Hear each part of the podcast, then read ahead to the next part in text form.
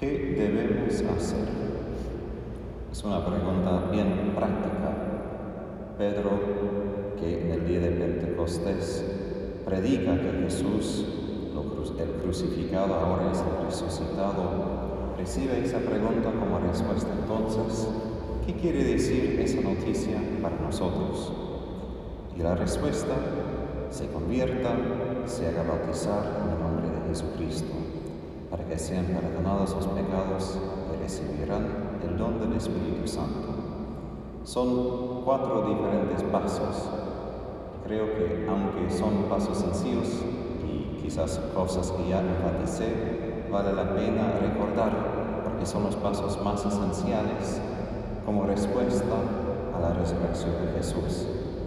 Porque a veces tenemos la idea de que es algo que celebramos y es como más información sobre la vida de Jesús, pero como los judíos también hay una respuesta bien práctica. ¿Qué pasa que Jesús ha resucitado? ¿Qué quiere decir para mí? Primero, debemos convertirnos. En la cuaresma hemos enfatizado mucho la idea de la conversión, de dejar el pecado. Y por un lado, nosotros no tenemos que ayudar de la misma manera y hacer las mismas cosas de la cuaresma. Pero nunca debemos dejar de convertirnos. Si pensamos en la resurrección de Jesús, es el evento donde hubo la transformación más espléndida de toda la historia. Una persona completamente muerta y ahora viva. Es una imagen de nosotros que poco a poco el Señor quiere resucitarnos ya ahora en nuestras vidas, no simplemente al fin de nuestras vidas. Claro que el cuerpo va a resucitar al fin del tiempo, pero la resurrección ya es algo presente, es un poder, es una realidad presente ahora.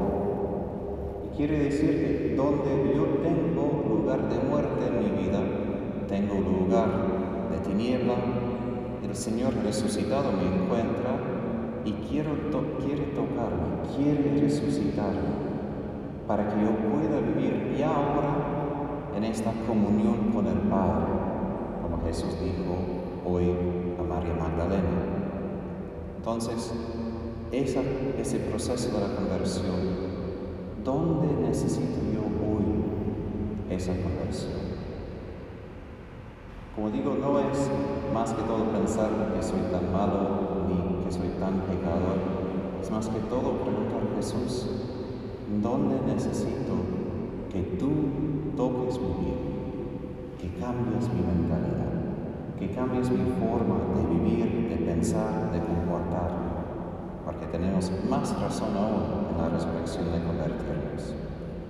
Segundo, se haga bautizar en el nombre de Jesucristo para que sean perdonados los pecados.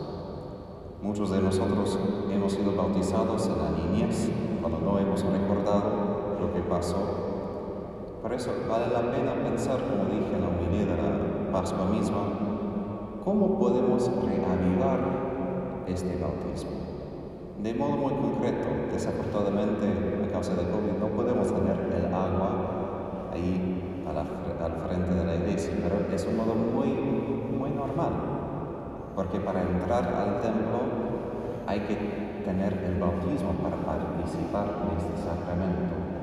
Y hacer la señal de la cruz con el agua bendita, el agua bendita es algo que nos va a recordar de este bautismo. Pero en cada momento de nuestra vida vivimos bajo el Espíritu Santo, bajo este poder del bautismo y otro modo de preguntar sobre la conversión es, ¿dónde no ha llevado fruto mi bautismo? ¿Dónde mi bautismo todavía en mi corazón no llega? ¿Dónde mi bautismo quizás no se hace tan importante? Porque esto es la cosa más importante que toda mi vida. Yo recuerdo que, no recuerdo quién, pero alguien me retó que, o me, me criticó un poco ¿cómo es que no sabes la fecha de tu bautismo? Yo, no sé. Mi mamá se murió apenas poco después, mi papá no sé. Pero es el día más importante, sin nacimiento, pero después, ese día, cuando te hiciste hijo de Dios, eso también, el mío creo que es el 25 de abril, unas semanas. Es algo que nos hace recordar que esta fecha es importante, algo para celebrar cuando hemos resucitado con Jesús. Y tercero, así recibirán el don del Espíritu Santo. El perdón de los pecados no es simplemente algo jurídico, no es simplemente que Dios diga, te perdono y vete en paz. El perdón de los pecados es la misma cosa que el Espíritu Santo, porque el pecado, ¿qué es? Es la falta de Espíritu en mi vida. Es el lugar donde su respiro, su aliento de vida no existe. Entonces, si pienso en el pecado como vacío en mi corazón, ¿cómo es perdonado?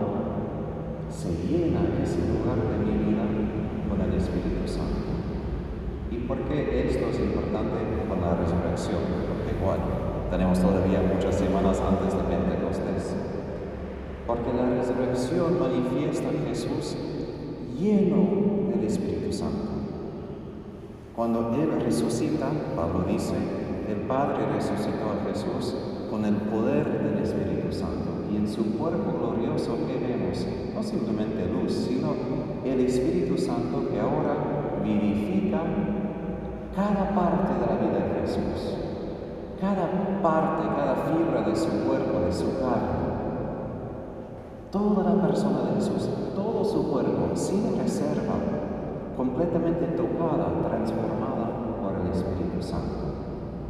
Y eso es lo que el Padre quiere para nosotros, que toda la vida, todo nuestro ser, cada fibra de nuestros cuerpos, un día en la resurrección, tocada, transformada, vivificada por este Espíritu. Por esto no es accidente que el fin del tiempo pascual es Pentecostés, porque la resurrección no es simplemente un evento de muerte y vida, esto pasa porque el Padre, como hizo con Adán, en la primera página de la Biblia, sopla su espíritu otra vez nuestros corazones, nuestros cuerpos.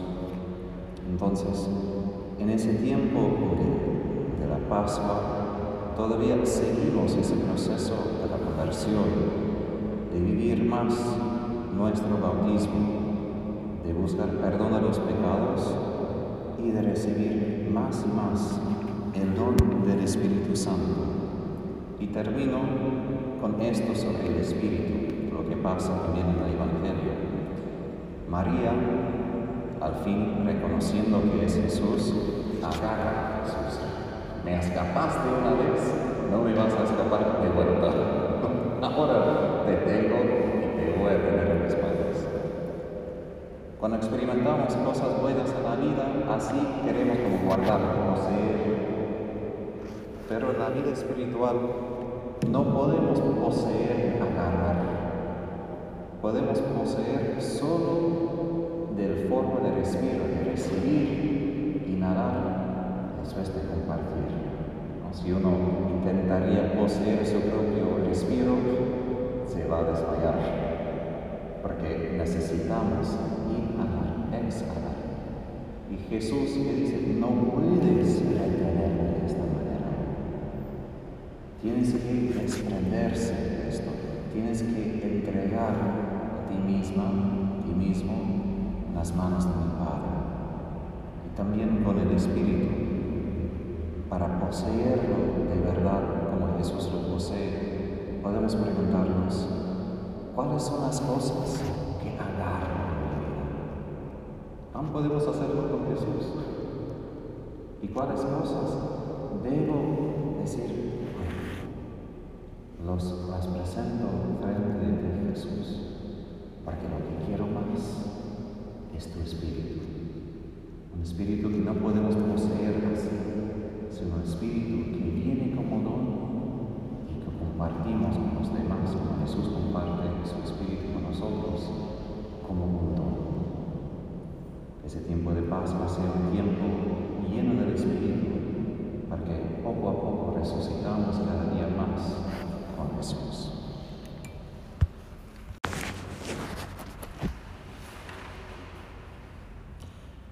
Durante el tiempo de la Pascua, nosotros leemos los hechos de los apóstoles, que es un poco raro porque estos empiezan después de Pentecostés y esto está al fin del tiempo de la Pascua. Pero la iglesia lee estos hechos para ver el efecto de la resurrección de Jesús en la predicación y en la vida de la iglesia primitiva.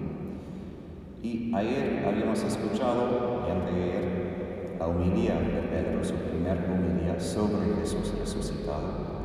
Y hoy Pedro manifiesta el poder de Jesús resucitado, que su nombre lleva un poder aún ahora. Que lo que Jesús hacía durante su vida, cuando él andaba por los caminos de Galilea y de Jerusalén, en sanar los enfermos, resucitar a los muertos, todavía pasa.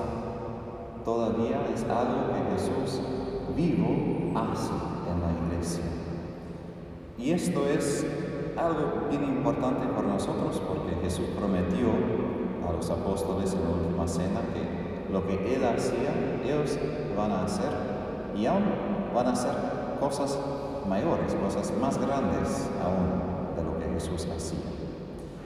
Yo recuerdo leyendo la teología que un teólogo africano criticó los teólogos de Norteamérica y Europa, diciendo que ustedes explican las escrituras, sus sentidos, las palabras, todo. Para nosotros sí queremos entender la palabra, pero después decimos, bueno, si el Señor hizo esto, si Pedro hizo esto, debemos hacer igual debemos hacer lo mismo, porque esto es lo que el Espíritu Santo quiere de nosotros.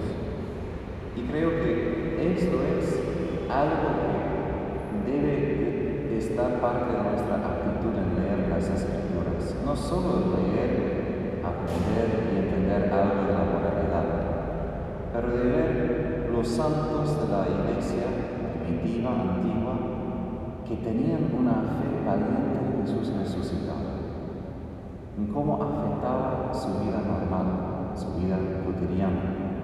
Y hoy tenemos este ejemplo de Pedro y Juan entrando al templo y haciendo ese paralítico podía levantarse y caminar. Lo que me encanta de esto es lo que Pedro dice al comienzo. No tengo plata ni oro, pero te doy lo que tengo. En el nombre de Jesucristo de Nazaret, levántate y camina. A veces yo sueño, como creo que Cardenal Ratzinger habló, de una iglesia más pequeña, una iglesia pobre, no pequeña porque no hay gente, sino Pedro enfatiza aquí, no somos una organización, no tenemos dinero, no tenemos ropa, no te podemos cuidar. Lo que sí tenemos es fe, fe en el Señor resucitado que hoy te puede sanar. Y a veces como católicos en el mundo de hoy estamos acostumbrados a dar plata y oro. Hay pobres, debemos ayudarles, sí. Hay personas enfermas, debemos cuidarles en hospitales, sí. Esto todo son obras de caridad, pero son obras de caridad si son hechas para Jesús, para dar testimonio de Él. Y el mundo de hoy quiere que podamos ayudar a los pobres, a los afligidos, a los enfermos. No tiene problema con esto. Pero el momento que empezamos a decir el nombre de Jesús, oh, nos dan la mano.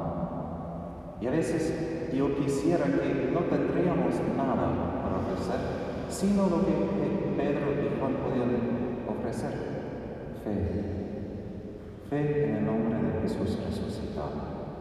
Porque eso directamente muestra que Jesús es vivo.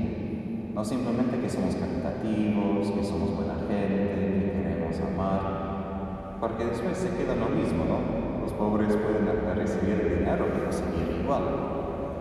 Pero lo que pasa después con ese paralítico es que se pone de pie y comienza a y después caminando, saltando y glorificando a Dios, entró en el templo. Es decir, él directamente va para dar gracias a Dios por ese encuentro, no simplemente que ahora mejor puedo caminar. Claro que esto no es fácil en el mundo de hoy, pero creo que lo que Jesús hace en el Evangelio es un ejemplo para nosotros, que primero Jesús no comienza predicando a Cleofás y el otro discípulo. Él ya sabe lo que está pasando, él ya entiende por qué están decepcionados. Pero Jesús entiende que ellos no están en un lugar ahorita donde Él puede inmediatamente empezar a predicar. Él primero pregunta, ¿quiere escuchar? Y no sabemos cuánto tiempo escuchó. Puede ser que pasó la mitad del camino simplemente escuchando sus quejas, su decepción, su dificultad. Y después Jesús da la respuesta a todo esto. Y así nosotros podemos acompañar a los demás, porque muchas veces los cristianos, en tener celo por predicar, inmediatamente quieren decir algo y los demás ya no están preparados para recibir, ni están buscando. Y después crea una tensión aún peor, porque se sienten que estamos imponiéndose en su vida. Pero Jesús nos muestra que buscar el corazón de la otra persona es el camino de la evangelización. Buscar lo que está pasando. Pasar tiempo mostrando que esta persona me importa punto fin, no solo como persona para que pueda ir a la iglesia, pero como persona.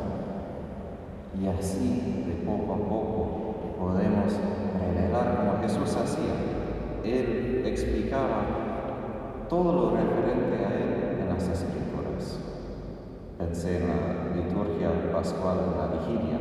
Nosotros tenemos máximo, creo, ocho o nueve lecturas refiriéndose a la resurrección de Jesús. Y pensaba, bueno, Jesús mismo hizo lo mismo. Lo que hacemos en la liturgia de la vigilia pascual, Jesús mismo hacía con sus discípulos. Y así nosotros podemos dar un poco más de nuestra entendimiento. Pero eso exige, como Jesús tenía, conocimiento de las escrituras, conocimiento de la sabiduría divina que puede dar las semillas apropiadas en esos momentos.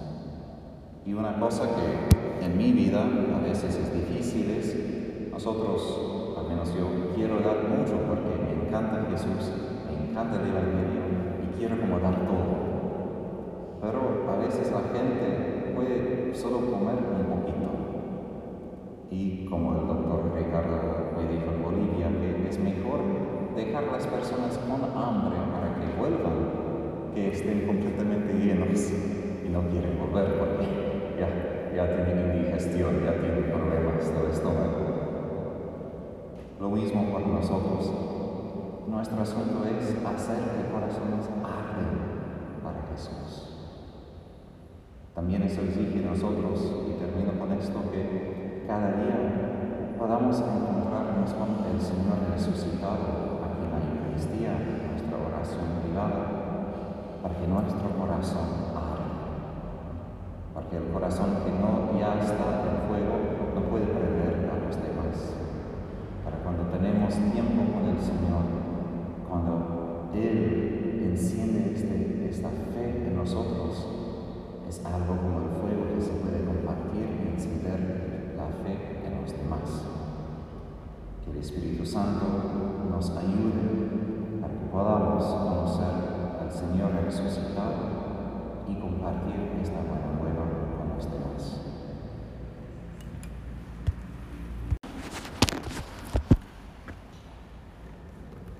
En una película de Estados Unidos, Casper, este fantasma, intenta comer y claro, él pone en la boca y se cae por el suelo. Y hoy Jesús, yo me imagino un poco de humor, dice, bueno, entonces ustedes todavía no creen dame algo de comer y voy a mostrar que soy humano, que todavía tengo mi cuerpo. Lo que es una realidad bien importante para entender de la resurrección. Es verdad que después de la muerte, podemos decir, al momento de la muerte, se separan el cuerpo y el alma. Y nosotros, por ejemplo, que tenemos las estatuas de los santos, muestran a ellos en su cuerpo, aunque sabemos que por ahora, de un misterio, ellos están vivos, pero sus almas están con Dios y sus cuerpos todavía están por la tierra.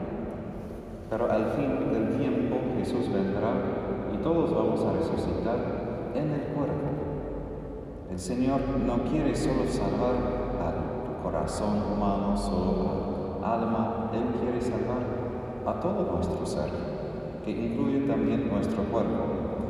Y ese Santo Tomás de Aquino, cuando él habla de nuestro cuerpo, dice que no es que el Señor simplemente puede crear cualquier cuerpo nuevo para mí.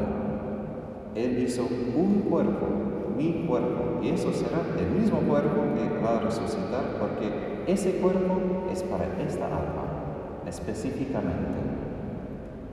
Esto exige de nosotros unas cosas ya ahora en nuestras vidas, pero primero el gozo que nuestro Dios tiene en su cuidado no solo nuestra salud espiritual o salvación espiritual, Él quiere salvar A veces estamos, y de buena razón, estamos preocupados para salvar nuestras almas, de no pecar, pero Dios tiene en su cuidado no solo nuestros cuerpos, sino todo el universo. Dios es un Dios que no desprecia la materia, que no desprecia lo más sencillo. Hasta me encanta un ejemplo que Jesús dijo a Santa Faustina cuando estaba rezando en una capilla. Ella vio un bicho que estaba caminando por el suelo. Jesús dijo, mira, yo sé que está pasando por el suelo. Yo sé que está ahí y tengo cuidado de este bichito. ¿Y cuánto más tú? Es decir, el Señor es un Dios, como dice un salmo, que se sienta en el cielo, pero mira hacia nosotros y se da cuenta de todo. Nada en nuestra vida está fuera nuestro Dios, nada está fuera de su plan de salvación. Nuestra salud física, ni los problemas menores, ni nuestra comida, todo está abajo, está involucrado en su plan. Y por esto en la teología, en la moralidad cristiana, es tan importante lo que hacemos con el cuerpo. Porque no es que yo tengo un cuerpo, así como dicen a veces la ideología de hoy. Yo soy Tadeo, pero tengo un cuerpo y a veces voy hacia un cuerpo como equivocado. Yo soy otra persona y yo puedo decidir sobre mi cuerpo.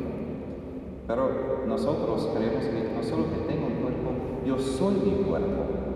No es una parte de mí y, y la parte real soy yo intelectual. Yo soy mi cuerpo. Entonces, como yo uso mi cuerpo, así uso a mí mismo.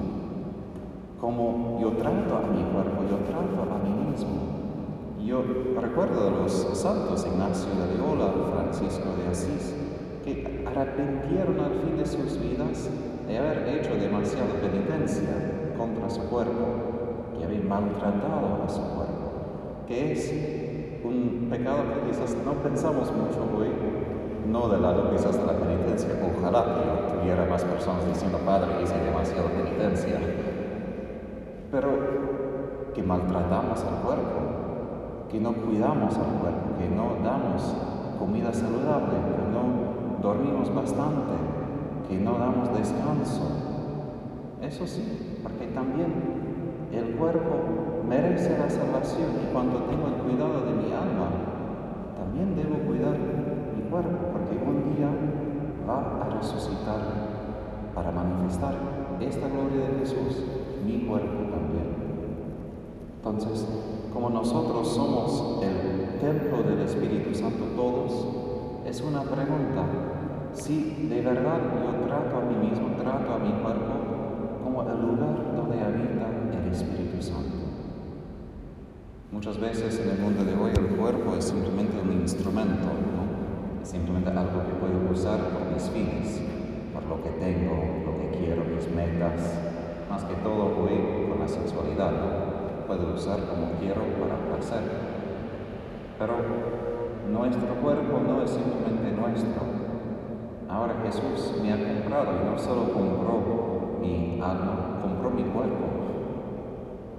Y mi cuerpo ahora no es de mí, no pertenece a mí, pertenece al Espíritu Santo. Lo que a la vez es un poco raro, porque a la vez que yo digo, yo soy mi cuerpo, pero no mi cuerpo ni yo soy de mí mismo. Yo soy como una casa, un lugar donde habita otra persona. Y esto quizás fue una cosa en mi vida particular que fue quizás la semilla de mi vocación, que desde la niñez siempre sentía, y no sé cómo expresar, como que no estoy solo, que en mí habita otra persona y es como raro, porque si yo pienso, no solo pienso yo, sino hay otra persona. Y esa otra persona es el Espíritu Santo que habita en nosotros. Y un día va a resucitar nuestro cuerpo con Jesús. Entonces, dejo con esta pregunta, termino con esta pregunta. ¿Cómo debemos vivir hoy con la perspectiva que un día este cuerpo va a resucitar. ¿Cómo debo tratar a mi cuerpo, el cuerpo de los demás, pensando que un día esta materia tan frágil va a resucitar, va a manifestar la gloria de Dios, va a brillar con esa luz del Espíritu Santo?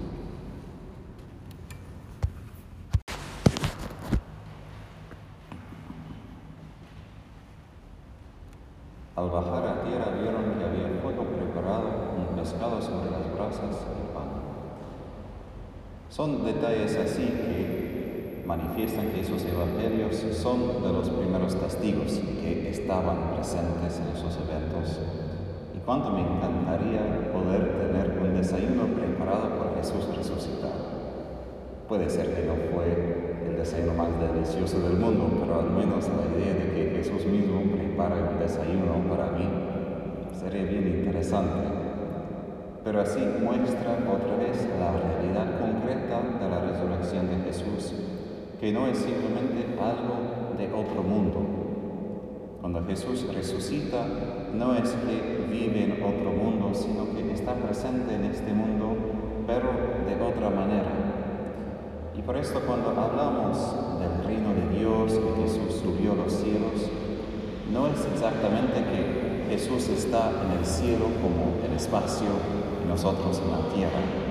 Son imágenes porque es el lugar donde habita Dios, el lugar donde habitan los hombres.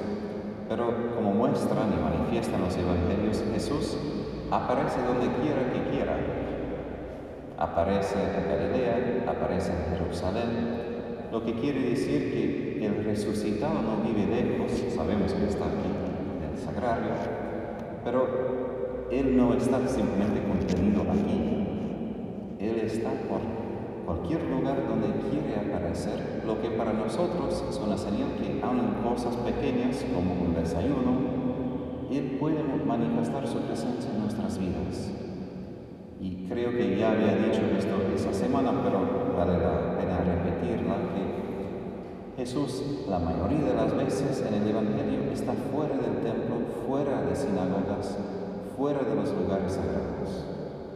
Ahí él enseñaba, oraba, estaba con sus discípulos y también la mayoría de su tiempo con nosotros es cuando no estamos en oración, no estamos en el templo, no estamos haciendo las cosas religiosas, sino que él quiere entrar en la vida cotidiana y ordinaria, pero nosotros debemos tener esa fe que permite reconocer a Él, porque cuando Él viene, fue Juan, el discípulo que Jesús amaba, que primero reconoció es el Señor. Es decir, este evento es casi una repetición perfecta de lo que pasa en Lucas 5, la primera vez que Jesús llama discípulos para que sean los pescadores de peces, sino de hombres. Pero de todos modos, Juan, que amaba tanto al Señor y reconoció su amor, fue el primero de decir, mira, este, esto es el Señor.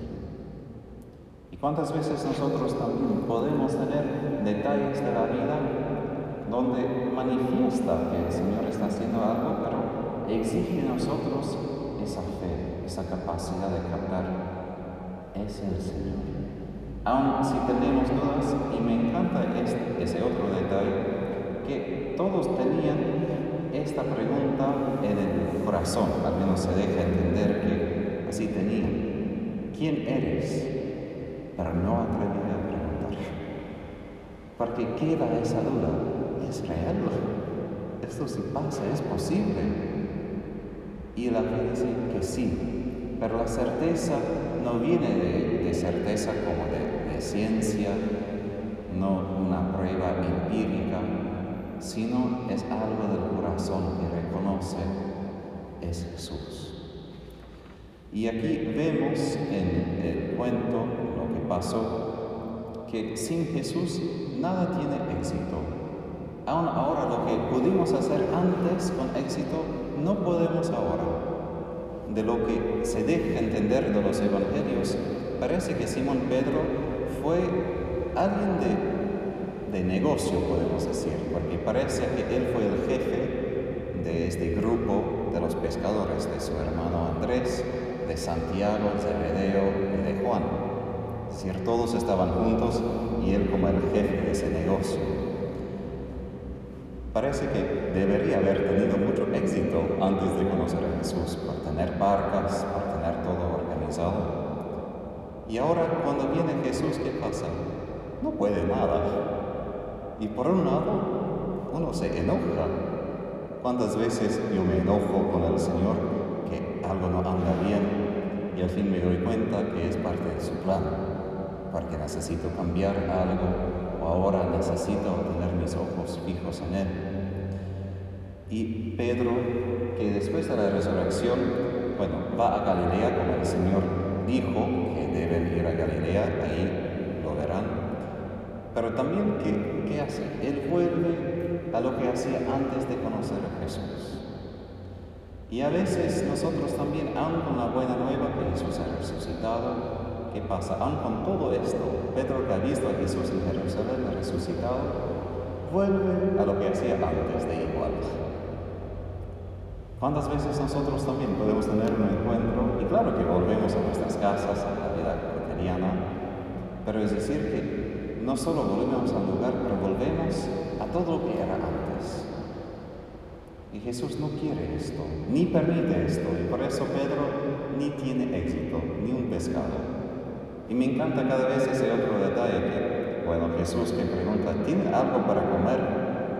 Y en griego la pregunta ya se supone que la respuesta es no, no. Y después dice, tire la red a la derecha de la barca y encontrarán. Otra vez tengo en mente todos los peces que están a, ese lado de la barca, escondiéndose de Pedro, como que él no sabe cómo pescar los dos lados de la barca. Pero manifiesta que cuando obedecemos a Jesús, cuando nos damos cuenta de su presencia, milagros pasan. El Señor, cuando está presente, hace que podamos dar fruto, aún en la vida cotidiana, no solo en la vida espiritual. No toca la vida espiritual esto, esto es algo muy normal. Necesita peces para vender y ganar dinero. Con el Señor todo anda bien. Y claro, aún con Él vamos a tener la cruz, pero aún con la cruz vamos a poder llevar mucho fruto con Él. Del lado espiritual de este pasaje de lo que hemos leído, Pedro recibe tantos peces que tiene 153, lo que según los padres de la iglesia es el número de los países del mundo, de las naciones del mundo en ese tiempo. Y quiere decir que Pedro, como el primer papa, es decir, el primer líder de entre los apóstoles, es quien tiene que agarrar todas las naciones y llevarlas hacia Jesús. que Él es quien se encuentra la unidad de la iglesia y la unidad de tantas naciones. Y lo interesante es que dos veces dice, eh, la red fue tan pesada que ni pudieron llevar la, barca los, todos los discípulos. Pero después dice que Simón Pedro, él solo sacó la red. Quiere decir, con Jesús, Él puede hacer una cosa completamente imposible de punto de vista humano, pero Él puede llevar todas esas peces hacia el Señor.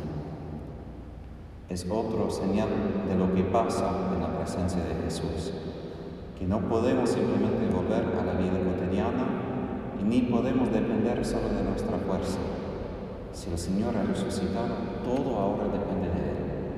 Hay unas cosas que antes podíamos hacer con éxito, ahora depende de obedecerle escuchar su palabra y también de darnos cuenta que aun si solo tenemos que pescar, aun si tenemos nada importante de hacer en cuanto a la iglesia, el ministerio, tener el negocio, estar en la casa, todo esto tiene la dirección, tiene la misión de pescar, de llevar personas hacia Jesús.